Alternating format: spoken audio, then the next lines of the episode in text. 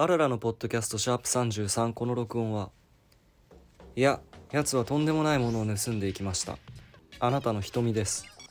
な雑談です。今年の上半期でうん。一番面白かったコントが、うん。あの芸歴5年目はいはい。以内のアンダーファイブアワーのうん。さ、うん。キャプテンバイソンのさ、うん。ネタなんだけど、うん NHK の集金に応対する変なやつっていうネタで、はいはいはあのレンズがちいちゃなさ、うん。サングラスをした男がね、うん。家のテレビを見ながいら、はい NHK 面白いって一人うんでつぶやくところから始まる、うん。でなんかそいつは体がでかくてタンクトップ着てて、うん。でちょっと髪ボサボサのテンパみたいな感じで、うん。なんかこうムラっとした感じ、うんなんていうので声が低いみたいな、うん。まあなんかそそういうキャラクターなんだけど、うんね NHK を見続けていく中で、そのブラタモリを気に入ったみたいで、うん。うんこのタモリというとこ面白い。いつか売れてほしい。うん。みたいなつぶやいて、うん。で客席から笑いが起きるみたいな、うん。でそのタイミングで NHK の集金が来るの、うん。でなんかさその、まあ、ちょっと乱暴だけどさ、うん。あのタモリ知らないってさ、うん。世の中のことこいつ知らないんだろうなって説明にししたら十うん。めっちゃ十分じゃん、うん確かに確かに。だからそのうん NHK に金を払うみたいな概念システムも、うん。まあ、当然知らなくて、あのその集金ちょっと弱々しそうな、うん。てかなんかその男の変な感じに当てられちゃううん。集金とのなんか噛み合わない会話みたいなのが始まる、うんで別になんか NHK はそのアッパーなやつじゃなくて、うん。なんかあんじゃんそのドアに足挟んでグイグイ行くみたいな,、なんかそうじゃなくて、うん。あの割と困り続ける側の役目なんだけど、うん。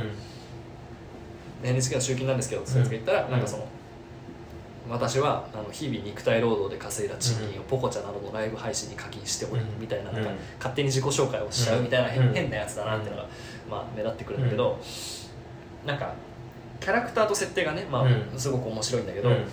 なんかさあネタの全部を話さないよこれは、うん。あのまあ、そういうあの僕とした感じで喋るそいつが面白いっていうコントなの最後。まで、なんだけどなんかさ NHK の集金っていう設定さ、うん。めっちゃいいなと思って、うん。っていうかなその NHK の集金が来た時に、なんかこの集金に対して金を払う払わないうん。いいか悪いかうん。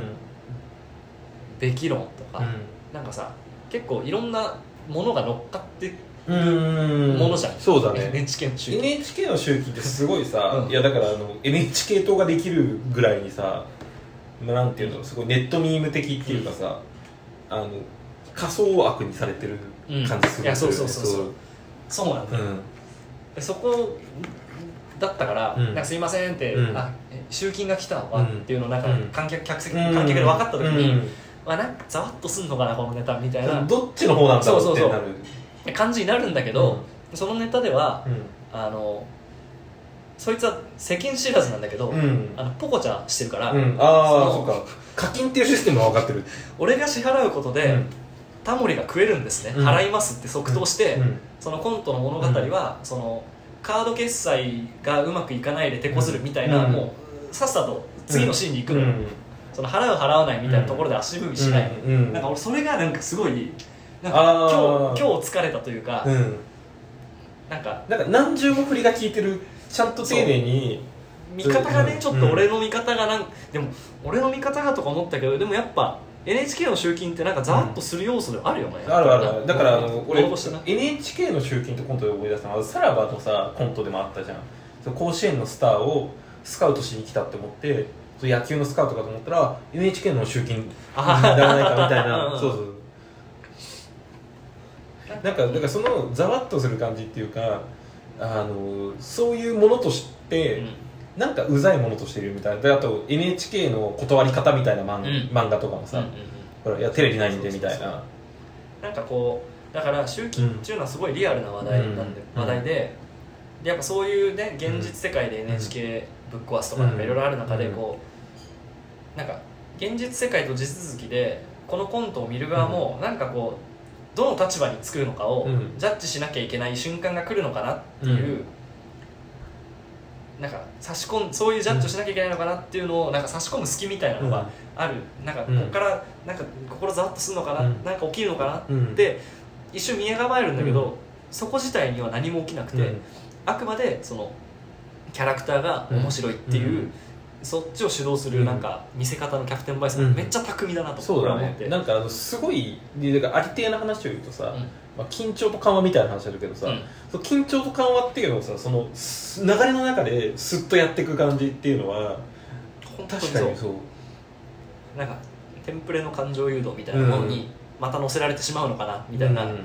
なんかそんな感じ。なんか、うん。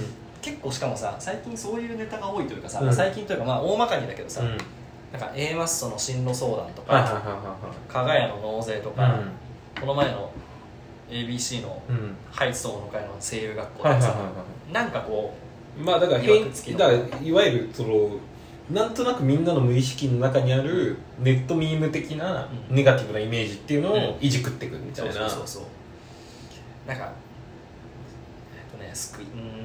加賀屋の納税のネタってわかる、うん。わかるわかる。あのさカップルうが、ん。なんか不思議ちゃんっぽい彼女が実は年金を延滞してて、うん。払ってなくて、うん。なんで払ってないのってうん。彼氏がこう問い詰めてったら、さっきまで「キュピーン大好き」とか言ってた彼女が「国は信用できん!」っつって、うん。なんか感情と方言をうん。爆発させるみたいなうん。ネタなんだけど、うん。ネタでさそこからまあいろいろ感情的にこう会話していく、ん。その様が面白いみたいなネタだけどさ、でもその払っても返ってこないかもしれない年金の話題ってさもう救いがないじゃん、うん。うんその時点で。いやだからなんかブラックな笑いっていうかさ。うん。だからそれを笑えるかどうかって、うん。結構こっちの体調とか、うん。コンディションによるというか 俺あのネタ見た時にうん。思い出したのが、うん。なんか小学校の時の社会の単語テストで、うん。なんか少子高齢化って書くのが正解なのよ、はいはいはいで習った通り俺は少子高齢化って書いて、よし答えを書けたといううん。充足感で次の問題行こうって思うんだけど、うんなんかふと我に返って、うん。あ俺は今少子高齢化の国に生きてるんだってなんかこう 思って。小学生ながらにね。そう。あのあと20年で石油がなくなるみたいな。なんかテストのための情報として習ってるんだけど、そのいやえ現実がそれなんでしょってなっうん。てなんか落ち込むみたいな、うん。なんかそういう感じがあったから、うん。なんかね、そのそれもすごい嫌だし、うんその声優学校の話とか進路相談とかもなんかこうなんかねだからめっちゃ体感的なあれだけど、うん。なんかその笑えるか笑えないかを考えながら見るネタよりも、うん。笑えるか笑えないかを考えなきゃいけないんだろうなってうん。予想させときながら、うん。そこはすかすっていうネタがうん。めっちゃ笑えるんだろうな俺ってあだからなんか結構さでもそういうネタってうん。案外少ないっていうか巧みだよねそこなんか、笑っていいんだっけって思わせた時点でちょっと負けとそうそうそうそう。だからなんかあのなんて言うんだろう。結構そのななんだろうな。でもなんかそこの感情のざわつかせ方みたいなのも含めてそのざわつかせる方向をいじくっていく感じにはない。だからいわゆるすあの A マッソのネタとかもさあの着眼点が鋭いとかさ、あとあのハイツ友の会の声優学校に行ってるやつは友達になれんわみたいなのは、なんか分かっちゃうみたいな,、うん。なんか笑いとは別の評価軸が乗っかってる感じすごいですよね。笑いただ単純,、うん。単純にゲラゲラ笑えるじゃない、そうね。そうそうそうそう。だからで審査員はさ、うん。いい塩梅でって言うしかないんだけどそうそうそうそうそう。いやでもなんかお終わりすなんかうんなんかさうんじゃあ逆にじゃあキャプテンバイソンが一般的なあれなのかっていうと、なんかそうでもないから俺の体感的には、うん。なんかそのやっぱそそこそれっぽく見せて透かすっていう面白さ、なんかそれはあの、要はいやそこを拾わないんかいっていうのは、うん。そのもんコントの中のセリフとか、うん。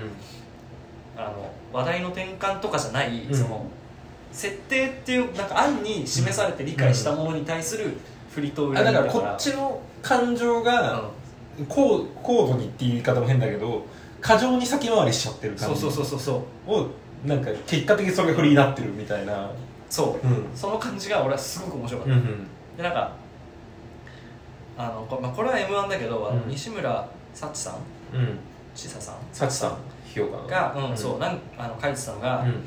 あのこっから先の m 1は、あの制度破壊的なうん。ネタでありかつ、論争喚起的なネタ。うんしかも m 1では勝てなくなってくるだろうみたいな感じで、うんまあ、その制度破壊っていうのは、まあ、漫才だから漫才の形式的な話で、だからこれはまあちょっとコント的なものとして当てはめられないけど、まあ、論争喚起型みたいなものか、うん。なんかそのだからそれで具体的に挙げてたのがあのマジラブのネタだったり、あのウエストランドだったりとか、いうん。や要はだからそのウエスマジラブもさあれさ実はさマナーってさ、うんマナーってまた一個そのざわっとする話題だったじゃん、うんうんうんマナー講師とかさ、そう必要ない、うんね、だからそれに対してあのそこじゃなくうんてっていう。野田がそそもそもあ最初からずれてるみたいな。そうそうそう。まああれはそのマナーなななりたいよとか言ってる時点で、うんまあ、そんなシリアスなうん形でマナーというものに対して切りかかるようなネタじゃないだろうなとはまあ思うけど、うんでもよくよく考えたらまああそうかマナーをネタにしてるのかとか。うん江口のあるなしクイズとかさ、もうなんか結局そのそれに対してなんか何でもかんでも噛みついて突っかかってる井口が面白いなってさ、うん。っていうところが、うん。ところもまああの人は論争喚起型って言ってて、うん。まあだから喚起されたかは知らないけど、うん。キャプテンバイソンのその結構惜しいところまで行ってるというか。ていうかなんか逆にそれ論争喚起型の向こう側に行ってるのと そうそうそう。そうなんだよ論争喚起型かと思いつつすかし型というかさ。であのそのさタンクトップのやつがただひたすら変なことをし続けるってだけのネタじゃん。あのそう。あのあれ壊しちゃったりとかあのね。カードの機械壊しちゃったりとかなんか最後歌で終わるとかさ、なんかそこのでもなんか結局なんかキャラクターで全部笑えてしまうっていうのが結果的に強いんだなっていう感じがすごいするんだよ。だからあのなんかさそれこそさあの m 1見るの疲れたとか賞レース見るの疲れたみたいな話ってあるじゃん、あれってなんかそこっちがなんかそのだからそのブラックな笑い的なもので試されてる感じとか、その笑いの構成がどうみたいなそういう話なんで結果的にそのキャラクターが強いやつが全部押し切っちゃう感じっていうのは、だからその論争喚起型みたいなのに当てはまらなかった錦鯉うん。でなんか正則さんがなんかひたすらずれたことしてるしそれがなんか正則さんの人っていうか、うん。見た目とか喋り方とかからうん。本当にこいつアホなんだなみたいなのが、うん。ひたすらゲラゲラ笑えちゃうみたいな。なんかなんかその結局なんかキャラクターとかなんかそういうものがまた強くなってくるのかなって思うし俺個人的に見てもやっぱりあのパーティーちゃんとリンダカラーでしか癒されない何かがあるみたいな。あと春と飛行機みたいな。はいはいはいパーティーちゃんの話する？そうそう。俺俺はパーティーちゃん大好きだよ。うん。あの俺はあのやっぱなんかね振り回される人,、うん。人に対してうん。なんかこう共感のアンテナが張ってしまうというか、うん。すがちゃんが困れば困るほどなんかパーティーちゃんを愛してしまうというか,、うん。なんかそんな感じなんだけどキャラクターともまたちょっと違うかもしれない、でもなんかあのパーティーちゃんがさ何が言ってさそのギャルお笑いを知らなそうなお笑いができなそうなギャルの中にきちっとしたやつがいるんじゃなくて、うん。実はすがちゃんがあのー結構ずれてるっていうか結構なんか 変な変なチョコな感じっていうのが、なんかあの漫才の中からんそのパーティーちゃんを知らなくても漫才の中からちょっとにじみ出てる感じっていうかさ。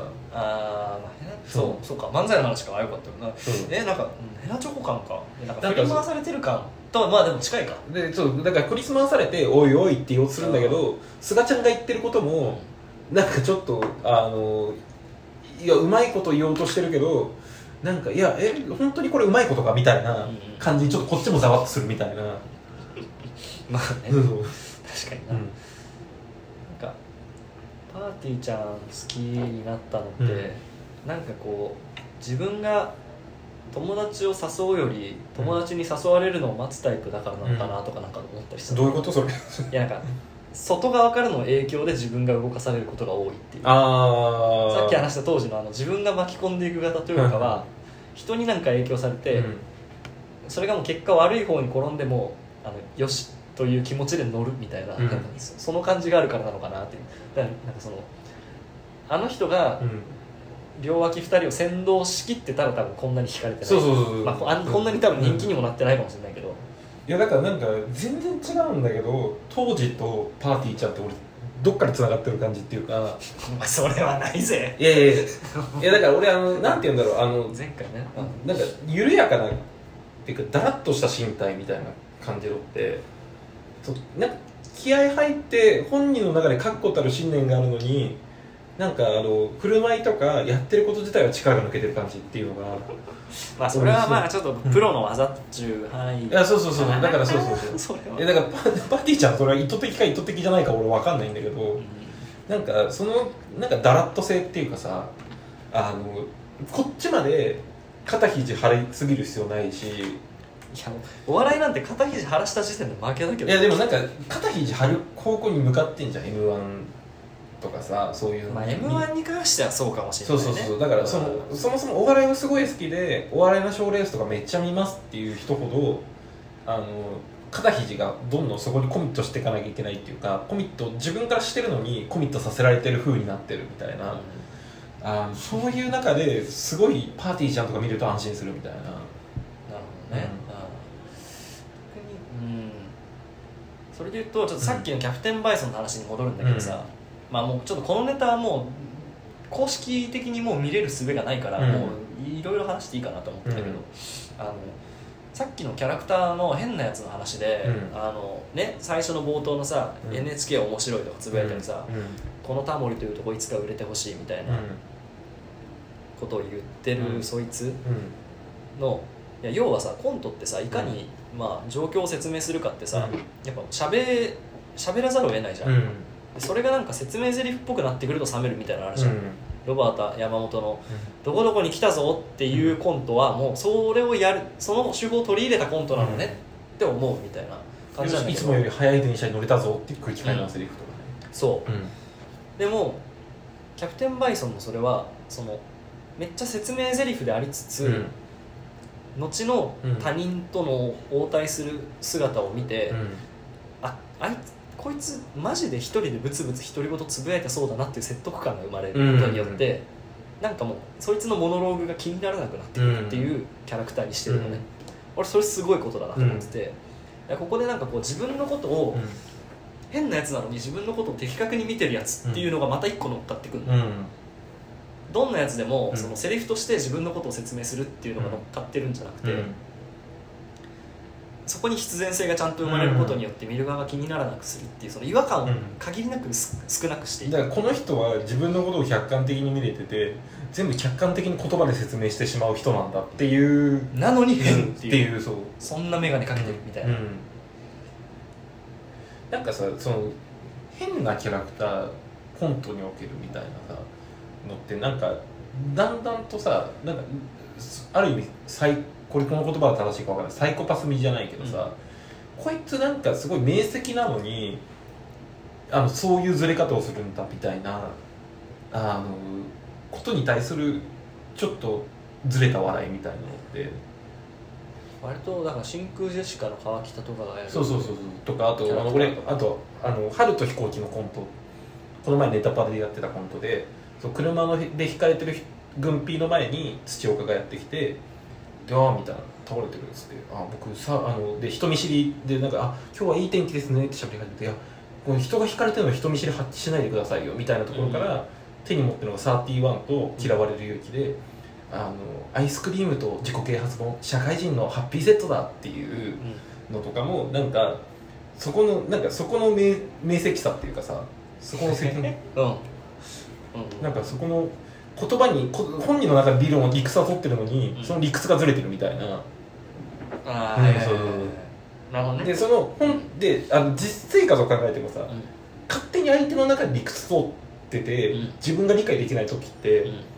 あのもう説明のしようのないっていううん無力感っていうかさ本当にこいつやばいやつだみたいな感じになるじゃん、確かに確かに。なんかそのなんか変なキャラクターの解像度がそうね。どんどん上がってる感じがするんだよ、ああまあ確かに。だからその真空ジェシカの漫才の川北のボケも本人の中で理論が通ってるみたいな。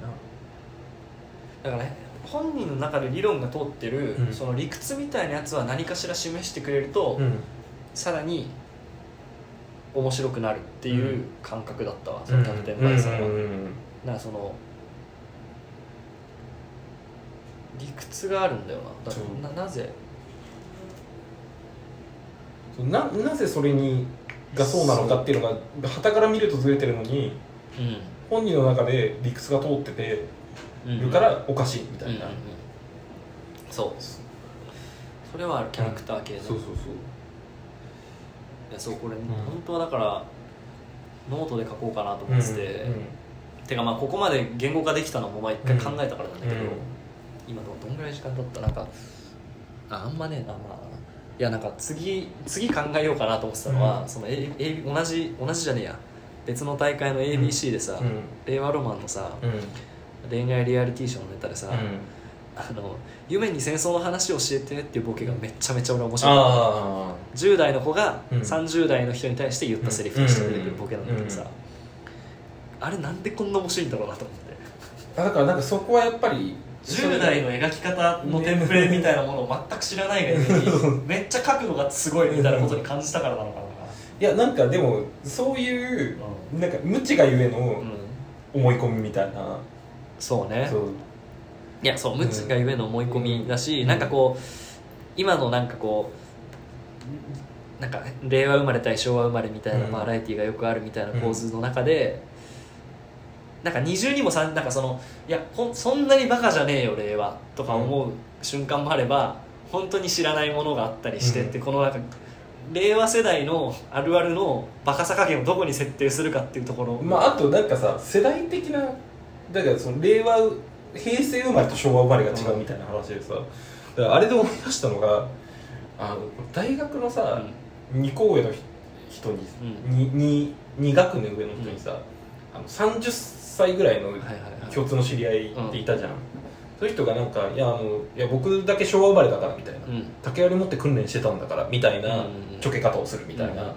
なんかそのイメージだからそれだから昭和とだから一つ言語が違うと、うん。それぐらいギャップがあるように思えるみたいなうん。のってなんとなくなんていうんだろうそそんなに具体的なイメージじゃないけどうんうんうん。どっかであるよねっていう。だからそのそれこそ令和生まれとかあのだからその21世紀だから自分90年代末生まれからすると、2000年代生まれってちょっとお全然世代が違うなみたいに思うっていうなんかあの、えー、と感覚でしか言いようがないものっていうのをうん。ボケとして漫才で使ってるっていうことの意外とあれやってるようでやってなかったよねみたいな。そうなんだ、まあ、確かに世代がって話になってくると結構普遍的なボケ方になってくるかもしれないんだけどまあでもなんかそのなんていうか無意識だからそのさキャプテンバイソンの NHK って言った時に無意識にざわってするのと同じで、その無意識にざわっと持ってるところっていうのをうまくくすぐってるっていう意味ではすごい近いよねだからもしかしたらキャプテンバイソンのその NHK の集金っていう形は今後別にあのアルバイトの面接ぐらいうん。何も思わない自分の家に誰かがやってきてお金を徴収されるっていうその状況にするための一つの選択肢ぐらいになるかもしれないだっていう。けどでもなんかそこキャプテンバイソンが多分いなんか2週ぐらい回ってるのが別にそれをダークな笑いにそこを掘り下げてダークな笑いに変えていかないみたいな。ざわっとだけさせてスッと流していくっていう感じが意外と後々印象に残ってるみたいな。だから令和ロマンのボケもすごいさりげないじゃんその。いやだから今回それを思ったのは、まあ、俺がもしかしたらね別に実際に笑いどころとして提示されてないから、うん。こっちが勝手に思っただけだけど、その今だからそうな今だからその角度で笑えたのかなっていうだから、ねうん。まあ今後ある、ねね。面接とかになるぐらいあるあるネタになるかもしれないわけじゃん、っうん。てなった場合その令和の人令和生まれの10代が30代に対して戦争の話を教えてって言ってるかもしれないっていうこのボケは、うん。そのいつかの m 1でニューヨークがその、うん。細かい犯罪気になるなっていうネタがめっちゃ笑われてた時、うん。あれって結構コンプラが厳しかった何でもかんでも炎上してアンチが生まれてっていう1年2年間ぐらいのちょうど終わり際ぐらいのタイミングだから、受けて、うん。あれがもし何でもかんでも叩かれてる真っ只中でやってたら多分、ね炎上して終わるみたいなネタっていう、うん。そのいつそのネタがかけられたかっていう関係してるよなっていう中で、ねだからだからさっきポロッと言ってた、うん。その平成平成生まれ令和生まれ、うん。あの昭和世代みたいなそういうコンテンツがさ割と今テレビとかでも増えててさ、それゆえに笑える背景っていうのももしかしたらそう。ある気がする。あんなのあっても今の10代だからもうしみなんかさ先未来のやつがあのネタ見たら多分お怒ると思うんだよきっと。そんなバカじゃねえよっていう。でも今の世の中で、今の世の中の若者の、うん。若者像に対する解像度ってそんぐらい雑な扱われ方されてるよっていうのをなんか示してる感じがして面白かったのかなっていう。確かに。今見たからな、うん。今見たからなのかなっていう感じはするんだよななんか。そのだから世代さでネタを取るって、うん。多分本当に今どんな芸人もねうん。どんな芸人もっていうかいろんなところで起こりうると思うんだよ、うん。なんかでも逆になんか今そのゆとりがどうこうって結構うん。サブみたいな感じだけど多分数年後寒くなるボケなんだ。ていうかなんかあの芯食いすぎてないっていうのが大切でさうん。あのさっきのさ小さい犯罪気になるなってさ、え本当に怒る人いるかなって考えて今考えてた時に、あの醤油ペロとかの真っ只中でやったらそうね。なんかちょっとさう芯食いすぎて寒いみたいなさ、まあ、そんな芯食ってるかって言われたらそうでもないんだけどなんかちょっとタイムリーすぎて、うんあのいやなんかやってんなって感じがしするっていうのをさちょっとまああのひねるか、うん。あの先取り誰もやってない時にやるかみたいなのって、すごいなんか大事だなと思ってて NHK の集金とかもあのともすればそのままやっちゃってたらまあ、うん。もうさ寒いうんうん。あの寒い設定だなってなるけどなんかそそのなんていうそのあれさ雑さとうん。そのある意味あの触りだけしかこう見せてこない感じっていうのが、なんか一番笑える塩梅だなっていう気がするよね。扱い方が多分今だからこそなんかこう含みを持たせられる余白というかうん情報がいろいろ乗っかってるからなのかもしれないね、いやなんかなんか意味が乗っかりすぎてると笑えないっていう気がするよねいろいろねそれはそう。だからだからそうあのなんか A マッソのさ、うん。進路相談え女芸人なんてなるもんじゃないとかさ、あの加賀屋の年金動向とかって、うん。あれ多分数年3年前4年前うん。5年前ぐらいだった気がするんだけど、それだからギリ笑えてたみたいなのがあるよね、なん。かそうね、うまたなん。かそそれもそれもちょっとどうだったかっていうまあまあちょっと分かん。ないけどうん。でもそうだわうんいやなんかそういうネタがいやだからいつかこのネタがさその、YouTube なりで上げてくれないかなって思ってるんだけど、うん。なんかまあ見る術がなくうん。でしかもそんなに面白いで準優勝だったの結局、ねキャプテンバイソンなのにあのキングオブコント1回戦で落ちてしまうという。あでもふ復活当選してるの？それが今日なんです。嬉しいはいでもなんかさあでもまあいいやこの話は。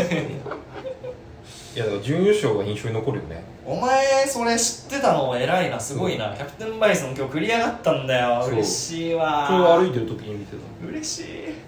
お前歩いててキャプテンバイソンが繰り上がった情報がタイムラインに流れてくるツイッター持ってるから、そう。気持ち悪い。俺気持ち悪いツイッター持ってるなと思ったわ。パーティーちゃんもかってたうん